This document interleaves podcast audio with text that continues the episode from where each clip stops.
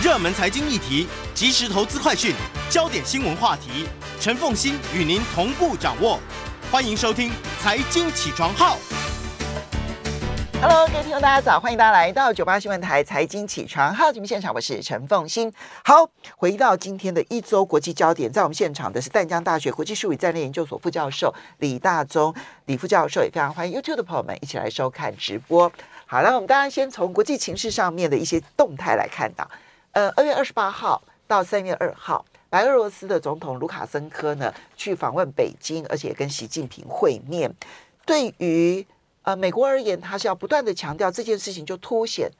中俄是一起的，然后一起在施压乌克兰。嗯。但是你怎么去看待卢卡申科访问北京这件事？对，这还是很重要的一个行程，因为呃，因为对美国的这个解释当然是说，这三个都是在一起的。呃，白俄罗斯、呃，乌克兰、中国大陆。虽然中国大陆习近平在二月二十四号才发布所谓的十二点和平方案，但是美国又咬咬着这一点说，其实你们根本无意呃扮演所谓的调人，基本上你立场就是非常的不公正。因为我们看从俄乌战争爆发前到现在，乌呃白俄罗斯所采的立场基本上是非常跟这个普丁是贴在一起，嗯、贴得非常近。大概全世界贴最近的就是白俄罗斯，对，没错。中亚国家都还若若若即若离，真的。那而且卢卡申科这次访问这个呃中国大陆，其实他也是呃一九九四年当总统之后到现在第十三次去中国大陆去北京，其实关系一直都非常紧密。而且我们如果印象还在的话，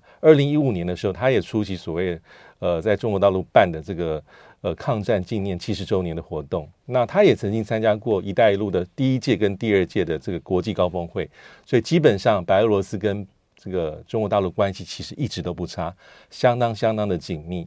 那而且习近平其实也在二零一五年五月份的时候对白俄罗斯进行国事访问，当时也签订了这个呃中白啊，就是白俄罗斯友好合作条约，也有进一步的去强化、深化全面战略伙伴关系。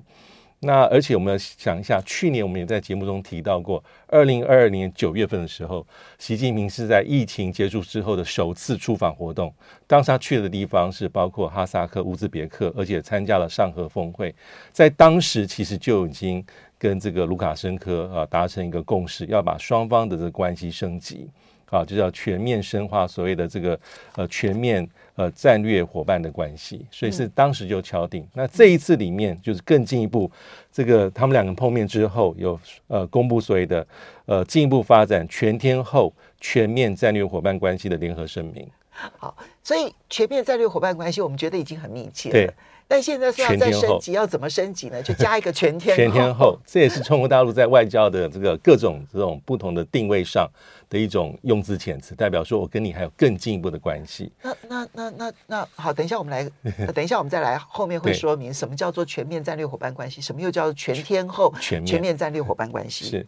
那这一次哈，其实当然卢卡申科也不只见习近平，他也见了李克强，也见了栗战书。那么在公布的所谓的全年后全面战略伙伴关系的联合声明里面，他提了大概蛮多东西，应该也是各取所需啊。比如说会提到核心利益，两国两国共同关切的。那对中国大陆而言，一定会提到台湾台湾议题啊。所以白俄罗斯也会啊继续讲说啊，我还是会遵循所谓的一中原则啊，反对各种形式的态度等等等等啊。我觉得比较特别的地方是乌克兰的议题。嗯啊，因为乌克兰其实呃，目前中国大陆还蛮重视要发挥更多的主动性，所以在这个会谈里面，还有在这协议里面，其实呃，卢卡申科有特别提到说，他非常欢迎呃中国大陆方面提出的十二点解决方案啊，尤其是呃促和劝谈哈，什么尊重各国的合理关切啦，摒弃冷战思维啦，还有建构这种均衡有效、可持续性的欧洲安全架构里面都点出来，所以白俄罗斯是。意思说我站在你习近平这边，对于俄乌战争，当然也反对所谓的单边制裁，这是两个国家靠得蛮近的一些共识。有关于乌克兰的这个议题啊，因为中国大陆在二月二十四号提出来了之后，紧接着他们要开两会，对，所以你会发现到说政治穿梭外交可能都还没有真正的展开。对，当然，俄罗斯跟乌克兰的态度是相对正面的，对啊，我只能够就审慎正面了，因为。这里面你提出来的一个呃建议案，一定是各取所需，一定会有嗯，俄罗斯欢迎的跟不欢迎的，乌克兰欢迎的跟不欢迎的，但至少他们对外公开的说都没有否定，对啊，他们都认为乐观其成啊，然后觉得是一个好的开始啊，好，甚至于这个泽伦斯基说这是一件好事，好事，对。那所以真正的穿针对这件事情的穿梭外交，可能要等到两会结束了之后，所以这个时候。后面的法国总统马克宏要去访问中国大陆，可能就很重要。而这个时候，白俄罗斯的表态当然也是过程之一了，也是意意料之内哈，意料之内。所以在这个乌克兰俄乌战争立场上啊，白俄罗斯跟这个北京是立场贴得非常非常的近。那还里面有几个几个重点，就是说，呃，因为呃，这个美国在批判说哈，你们三个就是小圈圈。啊，所以他们也在这个议题上有做一些澄清跟所谓的反击。那还有就是中国大陆跟白俄罗斯的关系进展啊，就是我们刚刚讲，它有一个对关系定位的一个升级。那的确，他们的经贸合作从过去三十年来看的话，是有蛮大的一个进展。就从最实际的双边贸易额，从一九九二年啊，两方建交一开始，贸易额只有六千多亿美金，到去年呢达到五十点八亿美金，六千多万美金。对对。啊从六千多万美金变成五十亿，五十亿就提高将近八十倍以上。哦、那还有一个重点就是，我们看习近平之前的出访，这白俄罗斯，还有这一次也提到说啊，中国大陆跟白俄罗斯的这所谓的工业园区，也是他们所谈到的重点。因为这在中国大陆而言，是把它划在规划在所谓的一带一路架构之下的，我对白俄罗斯的一个重点旗舰的方案。所以这方面双方也谈了很多的东西。嗯，那重点是在这个节骨眼里面哈，白俄罗斯。总统卢卡申科访问中国大陆，在美国的眼中他会大做文章，但是这个并不是我觉得太值得特殊之处，因为白俄罗斯跟中国大陆关系本来就不差，嗯，一直是很密切的。好，那我们去理解一下什么叫做。全天候全面战略伙伴关系，对，这一考虑到说哈，中国大陆对于呃对外关系里面各种双边关系有不同的一个定位啊，不同的一个位阶。当然，我们最常提到或是说最紧密的之一，就是所谓的战略协作伙伴关系，基基本上几乎是最高位阶。那这个是给了俄罗斯，就是中俄关系啊，而且他意思是说，他会超过一般我们所看到中国大陆对很多国家会提到战略合作。但战略协作呢，是除了战略合作之外，呃，特别意思是说哈，我跟你有共同的基础，这共同基础是建立在北京非常重视的和平共处五原则，还有不结盟、不对抗、不针对新第三方的新。新型国家关系，而且我们在各个领域里面深入的合作，从经济上的互利、安全上的互信，到国际事务整体里面加强加强协作，所以它是给了俄罗斯，而且俄罗斯从一九九零年代中期到现在，啊，一开始也是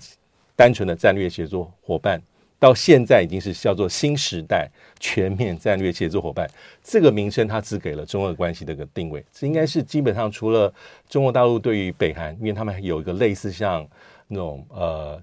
呃共同防御的这个一九六一年的中朝条约，除了这个之外，它基本上给了中俄关系这么高的一个位阶。这是第一大类的，就是唯一的一种。但第二大类叫做战略合作伙伴。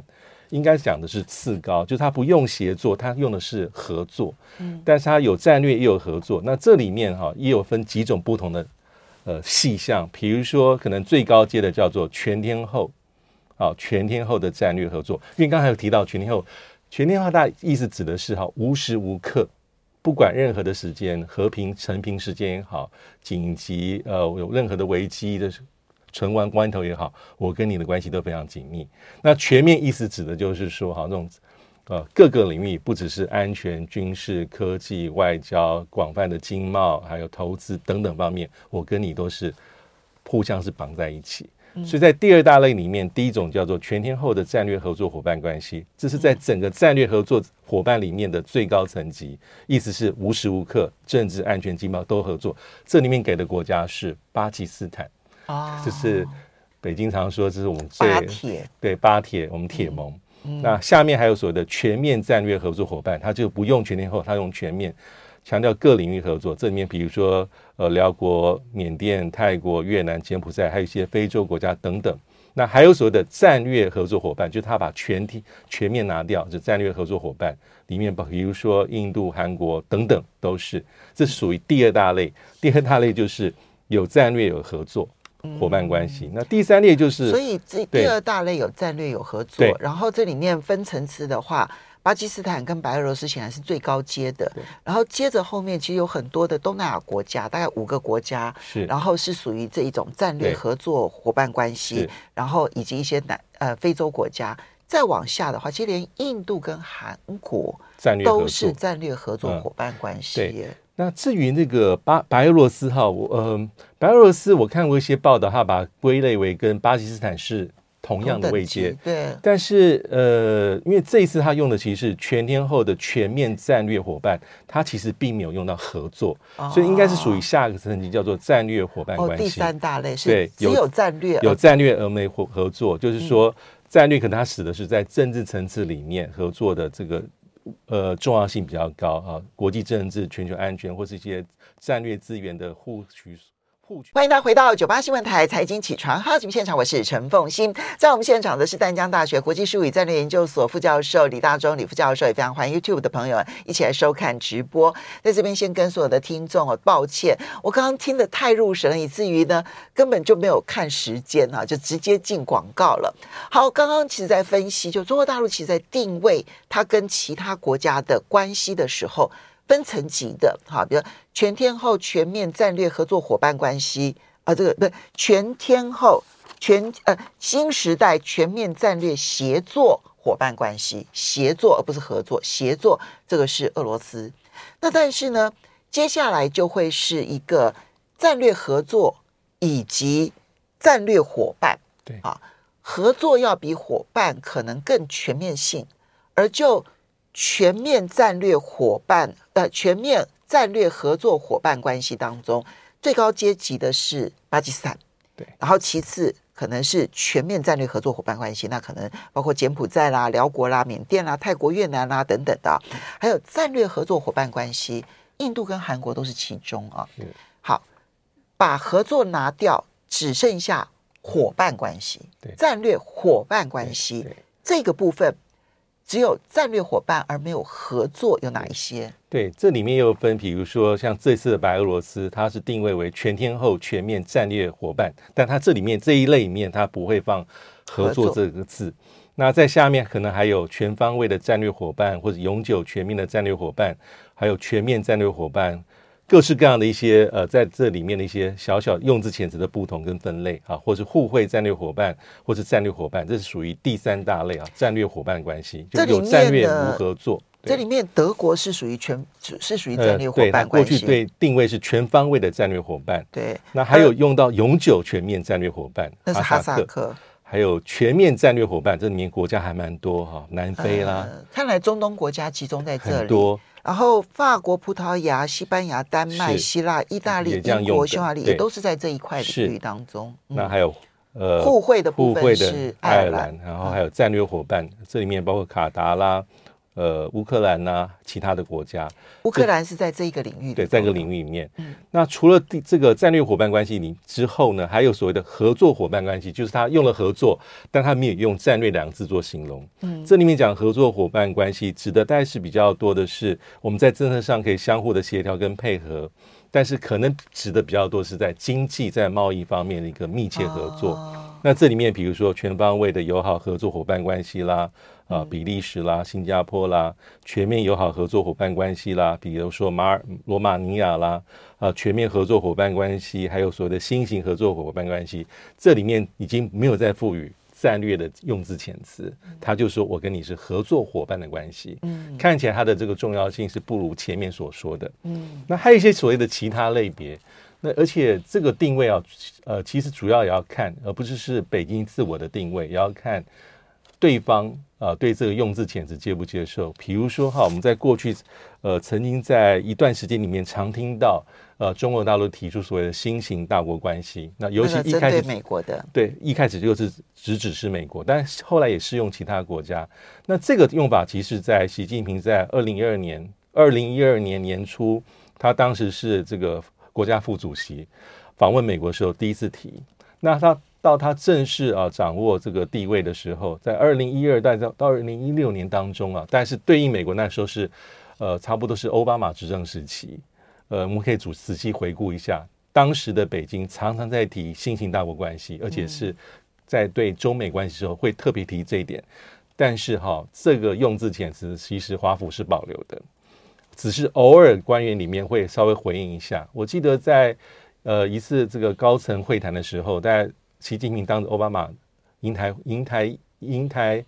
呃夜谈的时候，谈了好多次，但是。奥巴马感觉是礼貌性的，我就回了一次，所以这个用字遣词并没有被美国所正式的去用，因为里面强调几个核心重点：不冲突、不对抗、相互尊重啊，合作互赢。当时很多人的想法是说，哈，第一个是这个这个还是个北京所赋予的一个词汇，那第二是在相互尊重里面，当时中国大陆也非常重视的是所谓的核心利益，在奥巴马时期，南海又是其中。被西方国家认为是新纳入的核心利益，所以这一点就是让华府、奥巴马政府却步的主要原因之一。不过，我觉得他也很难接受，对，真的跟你平起平坐的大国关系，没错，对不对？哈，这一点其实你看到，不管是他们后来在嗯这个阿拉斯加的会面，哈，其实就嗯美国就很明白的说，其实是以实力出发的关系。对，对，那这个时候就是已经。不同意平起平坐的关系了。以实力出发这个字眼是北京非常忌讳、非常感冒的用字遣词。没错，嗯，好。不过我们现在接下来我们再来看到的是肖兹，德国总理肖兹匆匆的访问了美国，又匆匆的回到了德国。他没有带任何的幕僚，他没有带任何的部署，然后，嗯、呃，事先呢没有预告要谈什么。事后没有联合声明，没有联合记者会，也没有联合简公报，什么都没有。他们就他究竟为什么要跑华府一趟，然后跟拜登见了一个小时，谈了什么？然后看起来其实就是不欢而散。是对，因为我们现在获获得讯息真的不，因为他这次出访真的很特别，是他匆匆，呃，时间非常赶，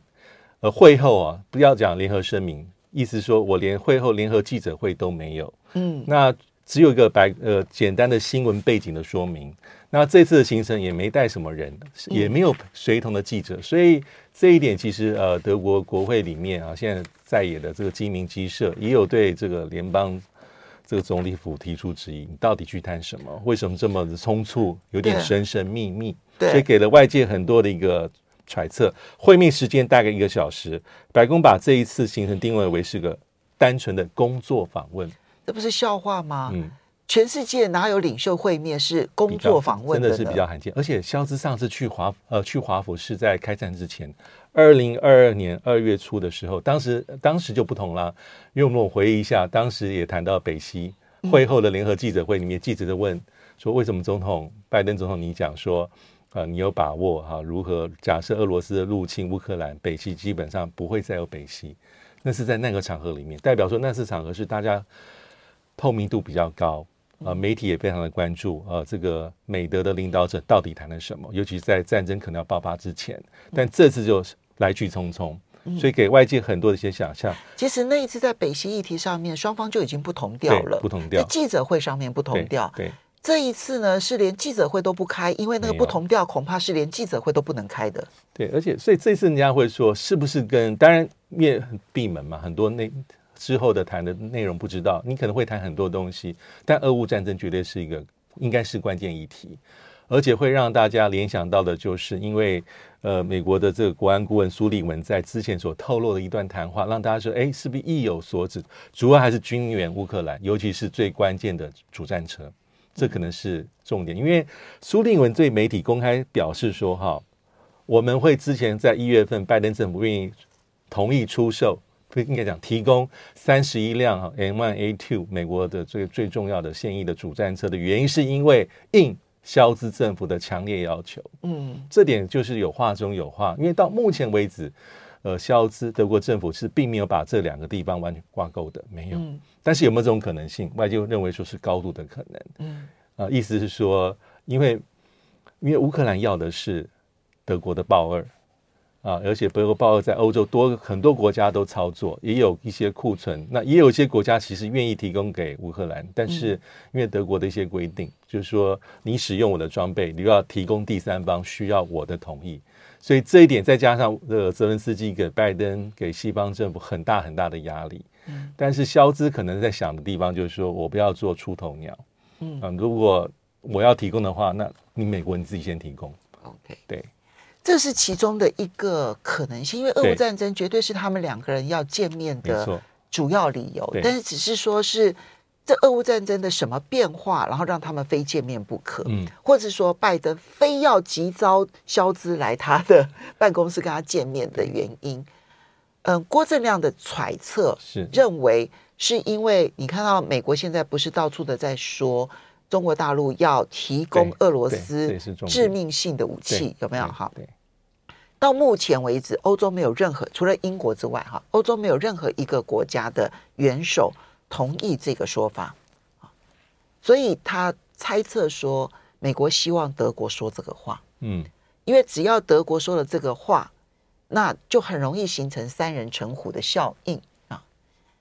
结果呢，我们看到最新的新闻哦，德国总理肖兹他在这个回到了德国之后。他主动的说，因为记者并没有问他，嗯嗯、他主动的说，他说中国表明不会在俄乌战争中提供俄罗斯武器。嗯，这真的很耐人寻味。对，所以他们两个人不欢而散。嗯，然后就回去了之后，肖兹说中国说他们不会。对，而且不只是肖兹这样讲，哎，范德莱恩就是欧盟执委会主席范德莱恩，他呢，因为。呃，范德莱恩是很有名的亲美派，他之前在德国是国防部长，所以呢，以德国对于美国的军事上面的依赖，德国的国防部长必须非常亲美。那、嗯、范德莱恩其实一向是极为亲美哈。那么，但是范德莱恩呢，他都说，目前美国没有提供足够的证据来证明中国大陆已经提供了或准备要提供这一些致命性的武器给俄罗斯。所以看起来，嗯、呃，当然这个是是揣测二了哈。就刚刚前面讲说，军援双方没有谈妥。那么对于要不要间接制裁中国这件事情上面，显然这也可能是一个议题，而双方也始终没有谈妥。对，的确，因为我们可以看到这两三礼拜，美国方面就是频频释出各种讯息哦，从上至总统，下至布林肯，还过很多的官员都在讲说。但用字遣词，他也很巧妙，说他们认为中国大陆正在认真考虑 要提供俄罗斯所谓的致命性武器，就在认真考虑当中。所以说，你不要做你。我有可能有这样的情况，这种正在计划、正在考虑啊，然后没有证据的事情，我都会觉得你什么时候变成人家肚子里的蛔虫？欢迎大家回到九八新闻台财经起床号节目现场，我是陈凤欣，在我们现场的是淡江大学国际事务与战略研究所副教授李大中李副教授，也非常欢迎 YouTube 的朋友们一起来收看直播。好，刚刚讲到这个德国总理肖兹访美，而且是匆匆来匆匆走啊。那么见了拜登一个小时之后呢，他其实就离开了华府，然后就回到了德国去，没有带任何的幕僚，没有带任何的部署。这件事，然后没有任何的记者会，没有任何的公报，没有任何的公开声明，这里面都反映出来，就是美德这一次是不欢而散，而美德因为德国终究是欧洲的第一大国，那么在这大西洋关系当中，美德关系是很重要的一环，我觉得这件事情凸显了一个很重要的变化。当然，因为细节我们并不是很清楚，我觉得未来一阵子我们会知道更多的细节。好，不过接下来我们再来看到的是，在印度的 G20 外交部长会议大会。那这次的 G20 的主办国是印度，呃，去年的主办国是印尼。你看到印尼非常的风光哈，但印度这一次也希望能够像印尼这样的风光，能不能够做得到？我们从外交部长会议开始。对，外交部长会议，其实最后哈、啊，他是并没有所谓的共同声明的。那也延续了，因为在外长会议之前，其实他开的是也在印度开，班加罗尔开的是，呃，这个集团体的呃这个呃财长跟央行行长的会议。那同样也因为同样的俄乌战争的问题，也没有所谓的共同声明。那这次其实印度是下了蛮大的一个心力啊，因为我们看到这个总理莫迪哈、啊、在场中有特别的呼吁说啊。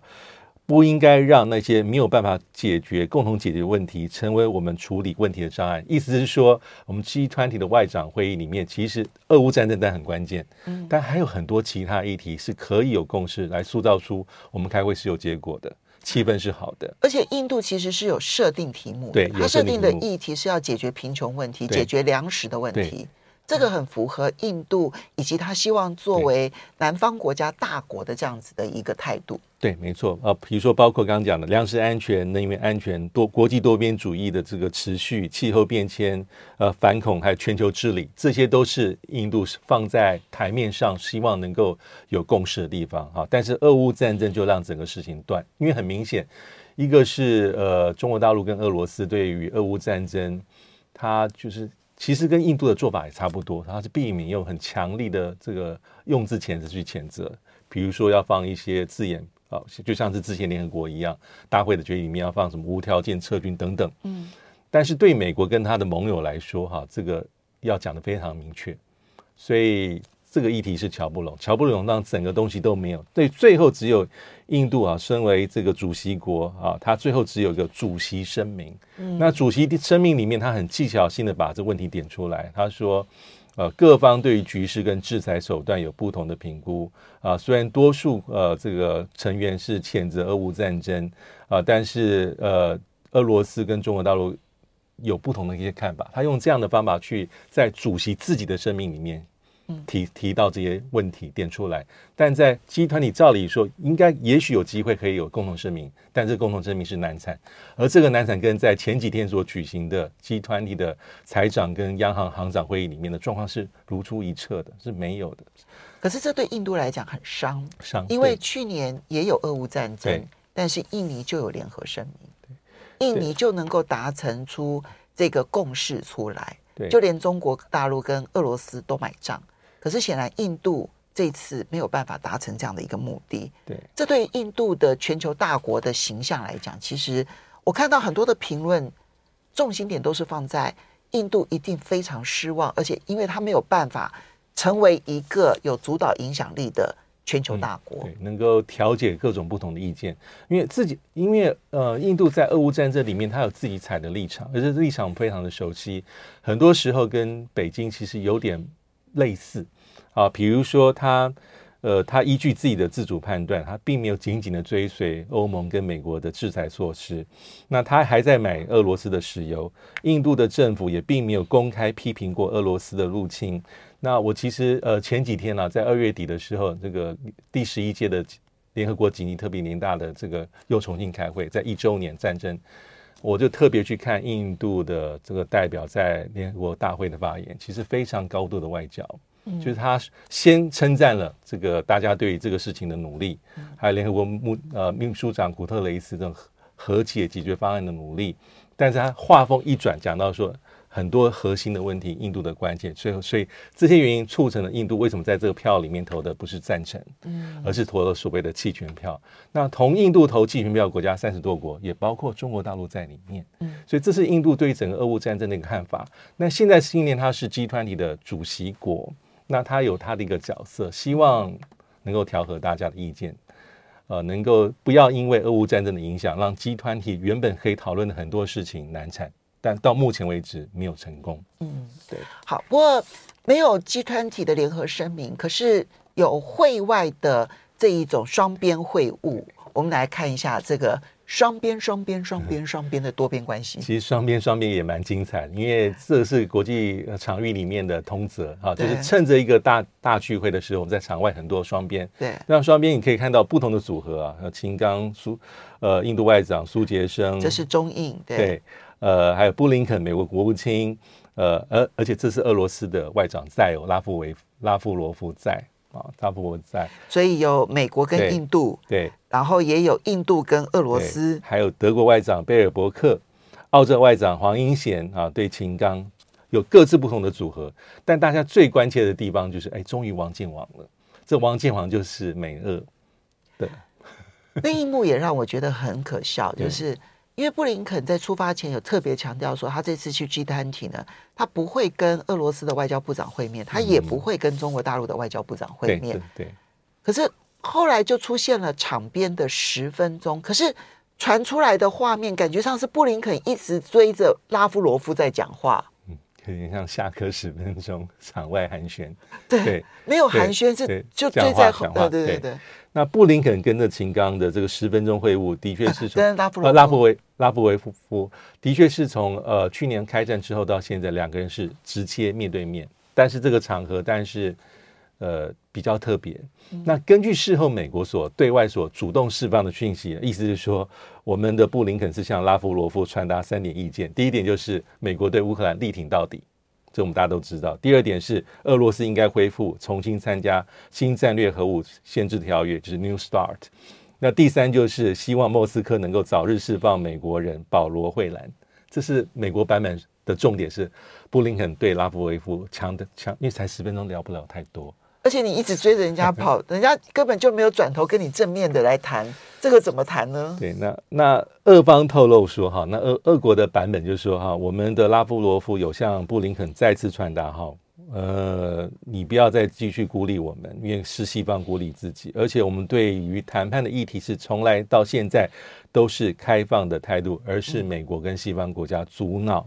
呃俄乌战争谈判，所以这个里面就是有点各讲各话。嗯，十分钟，所以它也变成了一个外交上面的大拜拜，然后大家各取所需。其实可能场外要比场内要来的热闹。是。那么对于美国来说，它需要有一个向拉夫罗夫喊话的一场秀。可是这个秀真的不会有任何的结果，因为我们很清楚的知道说。对于俄罗斯来讲，他所要的跟美国之间所要的差距太远太远，南辕北辙，嗯、的确没有太多的一个成果。嗯、那至于这个布林肯跟秦刚啊，因为这次的确没有会面，但是官方的说法都是说，因为王毅跟布林肯才在之前的慕尼黑安全会已经谈了一个多小时，所以这次就没有规划。嗯，是这样，官方解答。上次的慕尼黑的那一个小时的会面也是不欢而散，也是 也是高度的角力。对，好的，我们要非常谢谢淡江大学国际术语战略研究所副教授李大宗李副教授。